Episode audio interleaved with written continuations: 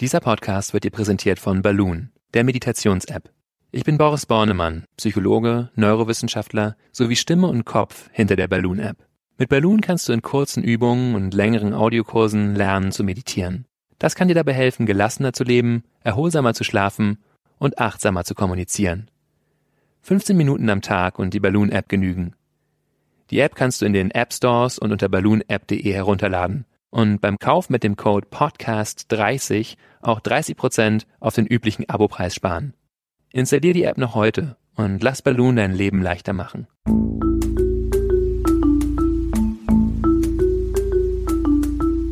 Verstehen, fühlen, glücklich sein mit Sinja Schütte und Boris Bornemann.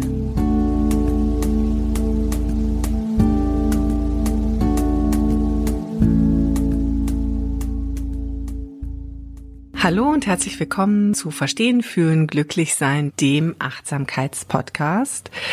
Wie immer schauen wir uns das alles sehr wissenschaftlich an. Wir, das sind Boris Bornemann, Achtsamkeitsforscher und Achtsamkeitstrainer und außerdem auch noch die Stimme und der Kopf hinter der Achtsamkeits-App Balloon. Hallo Boris. Hallo Sinja. Mit mir sitzt Sinja Schütte und sie ist Chefredakteurin der Achtsamkeitszeitschrift Flow. Und wir beide wollen uns heute hier in unserem Podcast über das Thema Ziele unterhalten. Das Thema Ziele setzen, Ziele erreichen und ja überhaupt Ziele. Was sind eigentlich Ziele? Ich fürchte, dass ich dieses Thema aufgebracht habe, weil du irgendwie sagtest, oh, Ziele, das ist ja eigentlich gar nicht so richtig Achtsamkeit, aber du fandest es sehr spannend. Deswegen wollte ich kurz erzählen. Also ich, ich komme eigentlich daher, dass ich ähm, einen Podcast gehört habe von äh, Madame Moneypenny und die die schöne Frage gestellt hat, Bochum oder Bali und die ganz stark so dieses, äh, es geht eigentlich um, um Finanzen, aber äh, äh, sie fragt eben, wohin willst du eigentlich? Was ist denn dein Lebensziel? Und dass man eigentlich damit beginnen muss, sich zu fragen, wo will ich sein in 10, 15, 20 Jahren? Und das hat mich ziemlich inspiriert und ich dachte, das ist ganz wichtig, sich so ein, so ein Ziel zu setzen. Und ja, deswegen war eigentlich für mich die spannende Frage, Ziele setzen, ist das sinnvoll in der Achtsamkeit? Das ist eine interessante Frage und lustig, dass das äh, mit Miss Moneypenny und Finanzberatung anfängt. Ich habe nämlich auch gerade mit meiner Finanzberaterin äh, geredet, ein bisschen mit dem Hintergrund, es war ein recht akeliges Gespräch, weil meine Frage war, brauche ich die überhaupt? Und mh, hm, wurde mir das so unangenehm, mir da von jemand anderem was sagen zu lassen. Und sie kam auch genau von dieser Perspektive, ich möchte mit dir erstmal deine Ziele erarbeiten, um dann herauszufinden, wie willst, musst du dein Geld anlegen. Und da war bei mir eben auch schon so gewisse Sperre von, ja, das weiß ich überhaupt nicht so genau. Wo will ich denn überhaupt sein in 10 oder 15 Jahren? Und hatte auch eine gewisse Abscheu dagegen, da jetzt mir irgendwas aus den Fingern zu saugen. Äh, so, ist aber echt nicht leicht, ne? Ist nicht leicht und ich sage nicht, dass es verkehrt ist, überhaupt nicht. Und ich kann da bestimmt auch noch eine Menge lernen, so über die Kraft der Ziele aus meiner Perspektive sind nur die Werte und die Motivationen immer viel entscheidender als so die konkreten Ziele. Also so, so wie ich's sehe, ist aus Sicht der Achtsamkeit, aus oder? Sicht der Achtsamkeit ist geht es natürlich immer um den gegenwärtigen Moment und gegenwärtiges Erleben. Und da greift dieser abgedroschene Spruch mit der Weg ist dein Ziel, der Weg ist das Ziel schon ganz gut, dass das Ziel ja eigentlich nur so ein bisschen instrumentellen Charakter haben kann, in dem Sinne, dass ich mir irgendein Ziel setze, ein attraktives Ziel möglichst, auf das ich gerne zugehe, sich da so am Horizont hab und dabei aber natürlich nicht nur die ganze Zeit aufs Ziel gucke und dabei verpasse, welche schönen Blumen links und rechts wachsen und was mir auf einmal für einen See begegnet und die ganzen Dinge, die ich überhaupt nicht voraussehe, wenn ich mir jetzt vornehme, ich stürme da auf den Gipfel, also kann ich auch. Ich kann da hoch, ich gehe da hoch, ich, quäle mich durch, bis ich endlich am Gipfel bin, dass ich, ah, okay, jetzt bin ich da. Oder ich sage halt, ich gehe auf den Gipfel, weil es eine schöne Wanderung ist und nehme dann Schritt für Schritt wahr, was ich da erlebe. Und das scheint mir eigentlich die attraktivere Lebenshaltung zu sein. Sehr anders, als wir häufig äh, Themen angehen, wenn ich glaube, das ist über Jahrzehnte, über Generationen, sagen wir es so, ähm, gelernt, dass man sagt, so, wenn du ähm, zur Schule gehst, dann möchtest du vielleicht das Abitur machen oder wenn du das Abitur hast oder wenn du deinen Schulabschluss hast, welchen auch immer, dann möchtest du dein nächstes Ziel erreichen. Und äh, wir arbeiten ja sehr stark mit diesen Ziele setzen. Kannst du noch mal ein bisschen darauf eingehen? Die, in der Achtsamkeit geht es ja dann vielleicht nicht um die Ziele, aber ich nehme mir doch schon vor, irgendwas zu erreichen. Oder ist es ganz egal, wo ich am Endeffekt lande? Ja, also es geht um Ausrichtung auf bestimmte Ziele oder mh, hm, Grundhaltung. Und zwar zum einen, was wirklich sehr, sehr entscheidend ist, ist die Motivation. Die Motivation, die ist ja letztendlich an ein Ziel geknüpft. Also die Motivation, mit der ich überhaupt zum Beispiel in die Praxis hineingehe, also in die Achtsamkeitspraxis, in die Meditation und dann natürlich die ich auch in jede einzelne Tätigkeit, in meine Arbeitstätigkeiten hineinbringe. Und das ist etwas, was in der westlichen Rezeption von Achtsamkeit bisher auch relativ stark aber ausgespart wird. Ähm, was aber in weiten Teilen der Ursprungstradition, also im Buddhismus, eine sehr entscheidende Rolle spielt. Und zwar mir vor der Meditation Zeit zu nehmen, um zu kontemplieren, und da werden auch gewisse Phrasen verwendet in gewisse Sätze in der Meditation, um mich auf ein großes Ziel auszurichten. Und in der, naja, in der Tradition, wo es herkommt, ist das Ziel sehr groß, nämlich Erlösung für alle Wesen. Das ist nun wirklich ein großes Ziel und ist auch wirklich eins, was den äh, Management-Rezepten mit konkret, erreichbar, schnell, radikal widerspricht, sondern es geht wirklich um äh, ja ein Ziel, was per Definition fast durch mich alleine nicht erreichbar ist. Das ist ja auch sehr spirituell eigentlich, dieses Ziel, das ist ähm, das große Ganze, Erlösung. Das ist ja nicht die Ziele, also äh, sind sehr übergeordnete Ziele, sagen wir es so. Aber du, du sprachst gerade, ich finde es ganz schön von der Ausrichtung und natürlich auch, du hast es auch angesprochen nach dem Motto Managementziele, also das, was wir hier so in unseren klassischen westlichen Gesellschaften kennen. Du musst das erreichen, du musst das erreichen, du musst das erreichen. Oder auch ähm, in jedem Team wird gesagt, das Team muss sich dann Ziele setzen. Also zum einen wüsste ich gerne, Ausrichtung, wie definierst du das? Ja. Und als zweite Frage dann aber auch, was genau bewirkt denn unsere Fixierung vielleicht auch auf Ziele ja. in der westlichen Welt. Fangen wir vielleicht mhm. mit der Ausrichtung an. Oder ja. mit was fängst du lieber an? Was, was macht mehr Sinn? Oder ist es die Fixierung auf Ziele, die besser? Ähm, vielleicht fangen wir sogar so an, dass wir sagen, ja, was oder macht ich sag mal, eine Ausrichtung ist durchaus auch ein Interesse an einem Ziel. Äh, es ist nur wesentlich leichter gehalten. Also es ist eher sowas, naja, eben wie mh, mm, möge meine Familie glücklich und zufrieden sein, mögen wir ein gutes Produkt in die Welt bringen, was die Menschen zufriedener macht, gesünder macht oder ja, so ein übergeordnetes Ziel, eine Ausrichtung auf eine Veränderung. Und die ist jetzt aber so formuliert erstmal abstrakt. Und das ist auch zumeist in der Achtsamkeitspraxis, das Übliche, dass ich ein wirklich tiefgreifendes Ziel habe nach Glück, Gesundheit, Frieden, Heiterkeit oder solche Dinge, die wirklich mehr, könnten fast sagen, wie Energien des Augenblicks sind. Ist es jetzt ein friedlicher Augenblick, ein äh, Augenblick, in dem Freude entsteht, in dem Liebe da ist, also sich auf diese Qualitäten auszurichten. Da sind wir eben. Das ist Ausrichtung auf bestimmte Qualitäten. Ähm, und ich möchte über ein paar Studien sprechen, glaube ich, sowohl aus der Management-Richtung als auch aus der psychologischen Richtung. Ähm, vielleicht fange ich bei der psychologischen Richtung an. Und da gibt es Studien, die zeigen, unter anderem von aus der UC Riverside, von Sonja Lubamirski, die ganz viel tolle Forschung macht im so Bereich naja, positive Psychologie ist das letztendlich, aber wie werden wir glücklich? Ähm, und die hat Studierenden über sechs Monaten, über sechs Monate Zeitraum verschiedene Arten von Zielen gegeben. Und die einen waren eben eher formuliert, was zu erreichen ist, also etwas Konkretes in der Umwelt ähm, eine Note schreiben, die so und so gut ist oder mm, Geld ansparen oder mh, mm, bei anderen ging es eher um bestimmte Bedürfnisse nach zum Beispiel Autonomie, Kompetenz oder Bezogenheit auf, also Beziehungsqualität.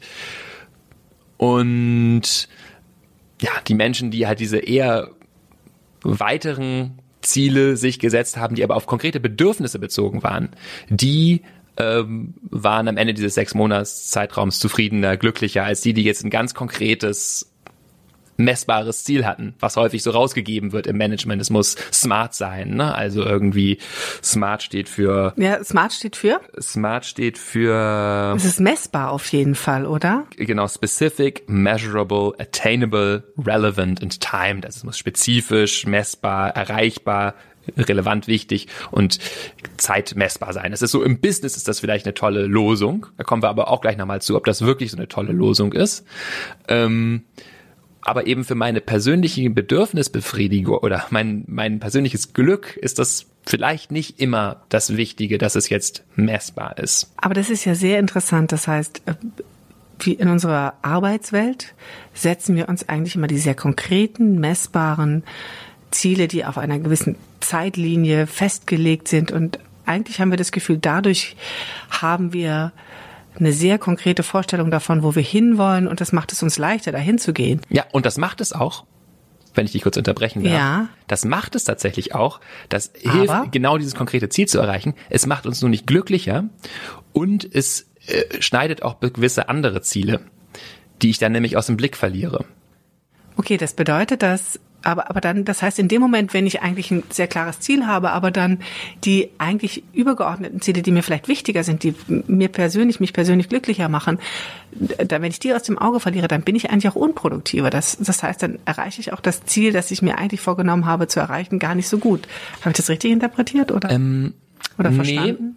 Nee, ja? Ich würde sagen, das funktioniert, sich Ziele zu setzen, und die konkret zu formulieren. Am Mittwoch, den 23.06. werde ich 16 Kilo abgenommen haben oder was auch immer. Und auch die konkreten Teilschritte, um genau dieses Ziel zu erreichen, funktioniert das schon sehr gut. Und deswegen wird das auch in der Wirtschaft so viel gemacht, dass sehr konkrete Ziele vereinbart werden. Aber es hat einen großen Kollateralschaden. Also andere Dinge fallen dabei halt hinten runter. Nämlich fokussiere ich mich auch wirklich nur noch auf dieses Ziel und vernachlässige vielleicht bestimmte Werte. Da gibt's eine tolle Studie, das eine Überblicksartikel von Ordonez und anderen, heißen die 2009, publiziert in äh, Academy of Management Perspectives, also wirklich eine Wirtschaftsperspektive, die genau diese ähm, Sachen mal untersuchen, diese Zielsetzung. Sie sagen, äh, der Artikel heißt Goals Gone Wild, also Ziele drehen durch sozusagen. Diese, weiter dann die systematischen Nebenwirkungen der Überverschreibung von Zielsetzung. Und da bringen sie ganz viele tolle, interessante Beispiele, wie äh, das Kollateralschaden auslöst, ein konkretes Ziel rauszugeben. Zum Beispiel wurde irgendwann bei Sears, das ist ein großer amerikanischer Konzern, den Autoreparateuren ein Ziel rausgegeben in den 90ern. Ihr sollt 147 Dollar pro Stunde verdienen mit euren Autoreparaturen. Mit der Folge, dass die Reparaturen gemacht haben, die völlig unnötig waren und das ist natürlich letztendlich nicht wirtschaftlich, es ist unethisch. Leute versuchen, um solche Ziele zu erreichen, dann nicht nur Leute übers Ohr zu hauen, sondern vielleicht auch schreiben sie gewisse Stunden nicht auf, damit sie ihr Ziel erreichen. Am Ende ist das auf dem Papier das Ziel erreicht, aber es ist halt nicht besonders toll. Noch drastischeres Beispiel vielleicht bei Ford wurde in den 60er Jahren das Ziel rausgegeben, wir wollen ein Auto, was nicht mehr als 2000 äh, Pounds, also ungefähr eine Tonne wiegt. Ähm, es soll nicht mehr als 2000 Dollar kosten. Und auf, zum Verbrauch wurde auch noch was gesagt, aber es gab ein sehr konkretes Ziel und das war sehr ambitioniert und die Leute haben das durchgezogen und dieses Auto tatsächlich gebaut. Ich glaube, Ford Punto kam dann da raus und Problem war aber, dass auf dem Weg dahin ganz viele Sicherheitschecks vernachlässigt wurden, weil nur das Ziel so erreichbar war, dass man eben sehr schnell und ein bisschen pfuschig arbeitet. Der Tank war so 20 Zentimeter hinter der Hinterachse. Es hat bei Auffahrunfällen ständig Explosionen gegeben. 53 Menschen sind ums Leben gekommen durch diese Explosion. Viele, viele mehr wurden noch verletzt. Das heißt, das Ziel, dieses Auto zu bauen, ist schon erreicht worden. Und zwar gerade deswegen sehr gut, weil wir gesagt haben, konkret, das soll hinterher bei rauskommen. Aber ich verliere dann so ein bisschen die Perspektive auf andere Dinge, also den weiteren Fokus. Ist das, was ich hier tue, überhaupt noch mit meinen Werten im Einklang? Ist das etwas, was ich aus dem Herzen tun kann? Oder ist das nur noch etwas, was ich tue, um dieses Ziel durchzuziehen? Das ist ja dann auch eine sehr spannende Erfahrung. Anschließende Frage ist eigentlich natürlich, wie bringe ich denn jetzt beides unter einen Hut? Also, weil das ist ja das, wir brauchen gewisse Ziele, wir haben gewisse Ziele. Unter Umständen werden uns auch gewisse Ziele vorgegeben, wenn wir irgendwo als Arbeitnehmer arbeiten. Wie bringe ich denn beides unter einen Hut? Gibt es da einen Ansatz in der Achtsamkeit, wie ich, wie ich da vorgehen kann? Also Wichtig ist zunächst, sich die richtigen Ziele zu suchen und die eigenen Ziele sinnvoll zu ordnen, und zwar nach unseren Bedürfnissen. Und dazu muss ich mich natürlich ein bisschen erkennen und also ein bisschen kennen und erkennen, welche Ziele mir wirklich wichtig sind. Und wie gesagt, ich glaube, über den Zielen stehen immer noch die Werte, also Werte wie Ehrlichkeit, Freundlichkeit, vielleicht auch Gelassenheit, Heiterkeit, ist ja kein klassischer preußischer Wert, aber ja, ich, also gewisse Ausrichtungen, die mir wichtig sind in mein Leben zu bringen und mit denen meine konkreten Ziele im Einklang sein müssen. Dazu vielleicht noch kurz eine Studie. Wir sind noch nicht, wir haben noch nicht so den ganz konkreten Ansatz jetzt, wir arbeiten uns vielleicht hin.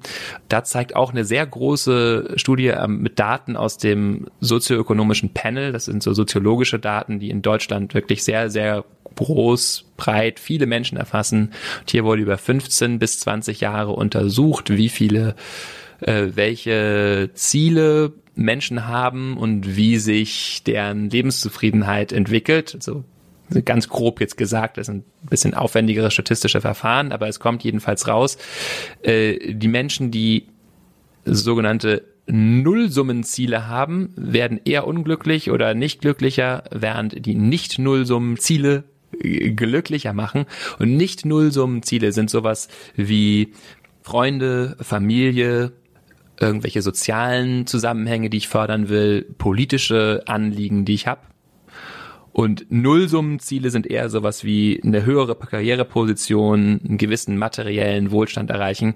Ähm, Nullsummen deswegen, weil da immer das, was ich erreiche, jemand anders nicht kriegt. Deswegen gesellschaftlich ist es eine Nullsumme, während äh, wenn ich das Ziel habe, eine äh, freudvolle soziale Interaktion zu haben, ist es keine Nullsumme, sondern da haben wir beide was von.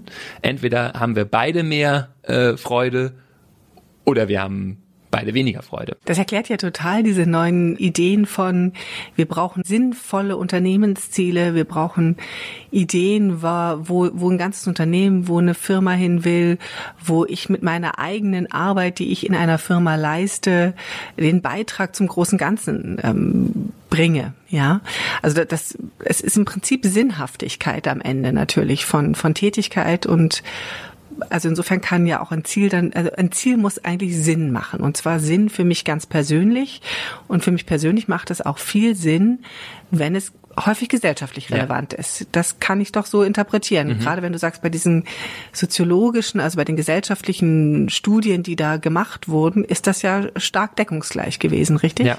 Also Familie war häufig am stärksten Menschen, die sich darauf ausrichten. Ja, war jetzt in der Studie so, viele Daten, dass das tatsächlich viel mit unserem Glück zu tun hat, aber eben auch diese gesellschaftlichen und politischen Dimensionen, dass ich da Sinn hinter empfinde, hinter meinem Handeln. Es ist also auch da eben einen übergeordneten Wert gibt, wo ich sage, ich trage mit meiner Arbeit ständig dazu bei, dass Menschen gesünder werden, zufriedener werden, mehr Spaß haben haben. Ja, also ich will da jetzt auch nicht immer nur diese klassischen, weiß ich nicht, NGOs und Gesundheitssektor mit bedenken, sondern wenn ich als Game Designer ähm, eine gute Arbeit mache, ähm, ist es sicher auch kann das auch sehr gut sein. Also sollte vielleicht darauf achten, meine äh, Spieler nicht nur süchtig zu machen und ins Paralleluniversum fliehen zu lassen und so weiter. Aber ich kann durchaus äh, sinnvolle Ziele haben, mit denen ich mich jeden Tag verbinde. Und das ist für mich eben das Entscheidende am Thema Ziele aus der Perspektive von Achtsamkeit. Es geht immer um die Motivation. Ähm, sich zu fragen, mit welcher Motivation tue ich das hier eigentlich gerade? Und das ist wirklich eine sehr, sehr gute Achtsamkeitsübung auch. Achtsamkeit heißt ja auch auf Pali, auf der altindisch Sati, also sich erinnern. Das heißt, wir erinnern uns ständig etwas, zum Beispiel, dass wir einen Körper haben und atmen, was wir manchmal vergessen, aber eben auch ganz entscheidend, meiner Motivation, mich zu erinnern, ah, meine Motivation ist eigentlich, ja, und dann ist eben die Frage, da muss ich eben vorher reflektieren, was ist denn meine Motivation? Ähm, was will ich in die Welt bringen? Und da ist es eben entscheidend, mir Sachen zu wählen, die sozusagen auch das Herz berühren. Und da sind wir natürlich wieder ganz bei einem Kern der Achtsamkeit, äh, Sachen zu wählen, die das Herz berühren. Da kann mir die, die Achtsamkeit ja wirklich sehr gut helfen. Gibt es da ganz konkrete Übungen, vielleicht eine Meditation oder eine Reflexion, wo du sagst, damit kann ich eigentlich herausfinden, was ist mir wichtig, weil wenn wenn ich dich richtig verstehe, sind ja äh, sind ist ja Sinnhaftigkeit, sind Motivationen sehr sehr individuell. Das heißt, ich muss für mich herausfinden, was motiviert mich, was ist mein, was, was stiftet Sinn für mich. Und da ist doch bestimmt die Achtsamkeit sehr hilfreich. Ja. Oder? Genau, also verschiedene Reflexionen, was wir jetzt, was sinnvoll ist. Also das eine ist eine Reflexion, bei der ich mir über Ziele und Werte klar werde. Das kann zum Beispiel sein, mich hinzusetzen, mir die Frage zu stellen, was ist mir wirklich wichtig? Ähm, das ist übrigens auch eine Frage, der werde ich auch begegnen, wenn ich mir die Frage, wer bin ich, stelle, die ich ja immer wieder gerne hier rede. Ähm, aber da kommt also ein bisschen Klarheit in meine eigentlichen Motivstrukturen rein.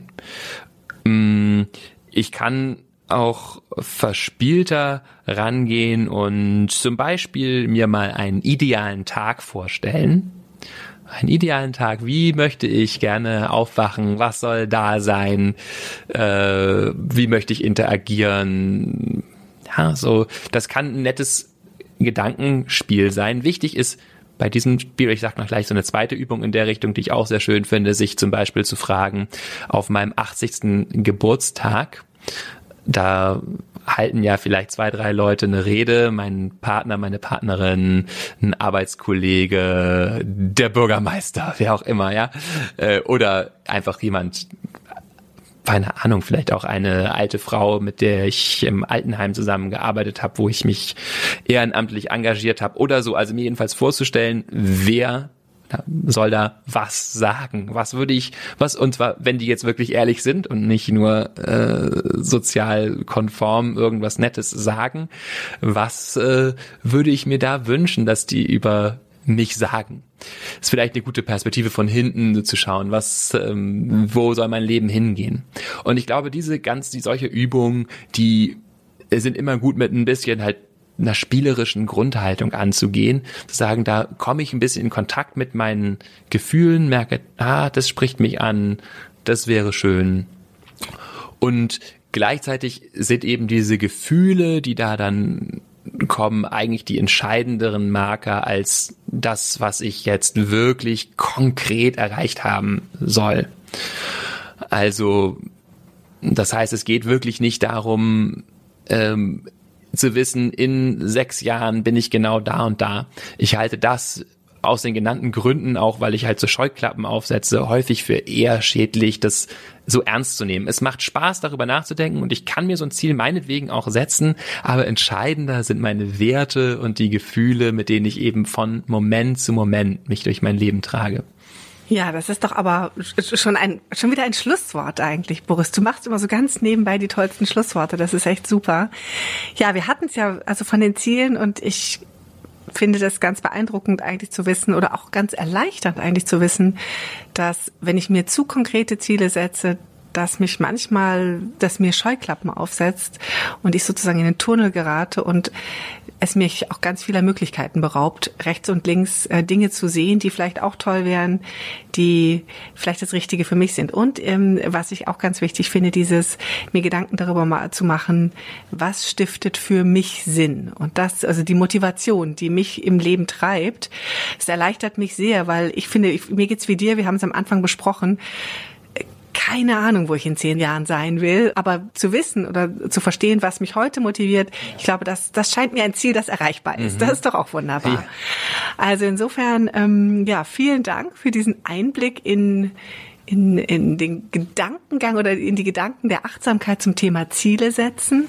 Das ist sehr klug, finde ich. Und ja, ich freue mich darauf, wenn wir das nächste Thema besprechen. Jetzt blättere ich hier so ein bisschen, weil ich gar nicht mehr weiß. Ah, guck mal, im nächsten Podcast, nächste Woche wollen wir uns mit einem noch viel theoretischeren Thema beschäftigen, nämlich mit dem Thema Paradoxien, also mit den Widersprüchlichkeiten innerhalb der Achtsamkeit. Was hast du diesmal vorgeschlagen? Also insofern ähm, werde ich da dann auch nochmal nachfragen, weil wie kann das sein, dass es Paradoxien Widersprüche in der Achtsamkeit gibt? Dazu dann mehr nächste Woche. Wenn ihr Themen habt, Ideen habt, die ihr gerne hier mal besprochen wissen würdet, dann schreibt uns gerne per Mail. Ihr erreicht uns unter podcast at balloonapp.de, podcast at balloonapp.de. Und auch jetzt mal wieder der Appell an euch, wenn euch das gefällt, was Boris und ich hier so besprechen, wenn euch unser Podcast gefällt, dann gebt uns gerne ein paar Sternchen bei iTunes, weil dann wird der Podcast besser gerankt und von viel mehr Menschen noch gesehen, denen wir hoffentlich den Weg in die Achtsamkeit ein bisschen ebnen können. Ja, ansonsten, mein Ziel wäre erreicht. Ähm, und dann sage ich danke fürs Zuhören und danke, dass du so prima Einblick in diese Achtsamkeitsgedanken gegeben hast, Boris. Danke dir, Senja, und danke fürs Zuhören. Tschüss. Tschüss.